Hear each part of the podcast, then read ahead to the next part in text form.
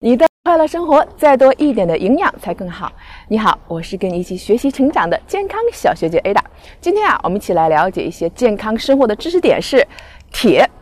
注入新鲜的血液。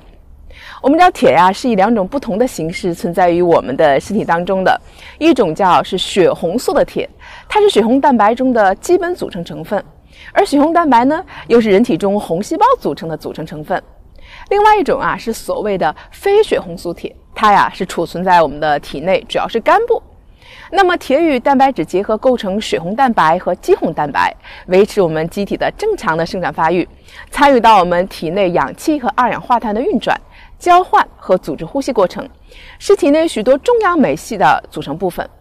那么大家都知道，我们如果人体缺铁的话呢，会引起缺铁性的贫血，使我们的人体啊体质虚弱，皮肤变得很苍白，比较容易疲劳啊、头晕啊、对寒冷过敏、气促啊、甲状腺功能减退等等。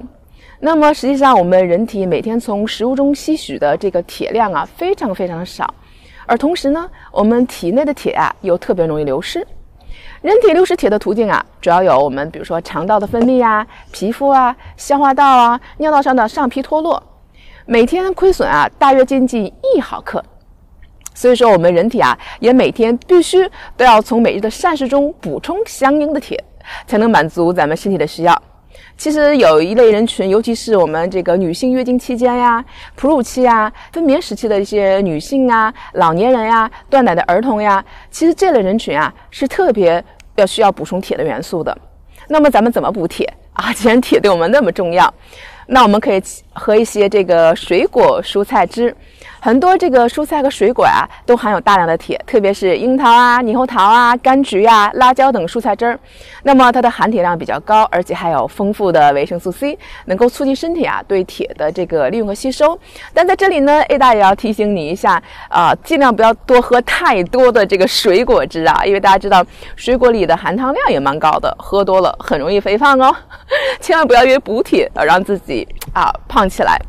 那我们知道，动物性食物中的铁啊，吸收率要远远大于这种植物性的食物，啊，比如说动物内脏中的铁啊，为这个血红蛋白铁，这种呢在体内可以直接被吸收和利用，它不受同餐食物的影响，所以啦，其吸收率非常高，可以达到百分之十二到二十左右。那么尤其是肝脏，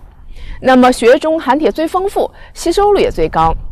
那么另一类呢，它是存在这个植物性食物，比如说粮粮食啊、蔬菜呀、豆类中的铁呢，而这个血红蛋白铁，它们的吸收率啊就会受到很多方面因素的影响了。那么它的吸收率不到百分之十。那么在最后呢，A 大想提醒大家，咱们补充铁呀，也要因人而异。那么一旦体内的铁过量，也会造成慢性或者急性的一些问题啊，铁中毒。所以啊，最好在这个医生的指导下，科学的。进行补铁。好了，今天就是跟大家分享关于铁的方面一些小知识，怎么样？对你有帮助了？看到我们的联系方式了吗？一定要加入我们哦，一起来让营养变得更简单一些。我们下期再见吧。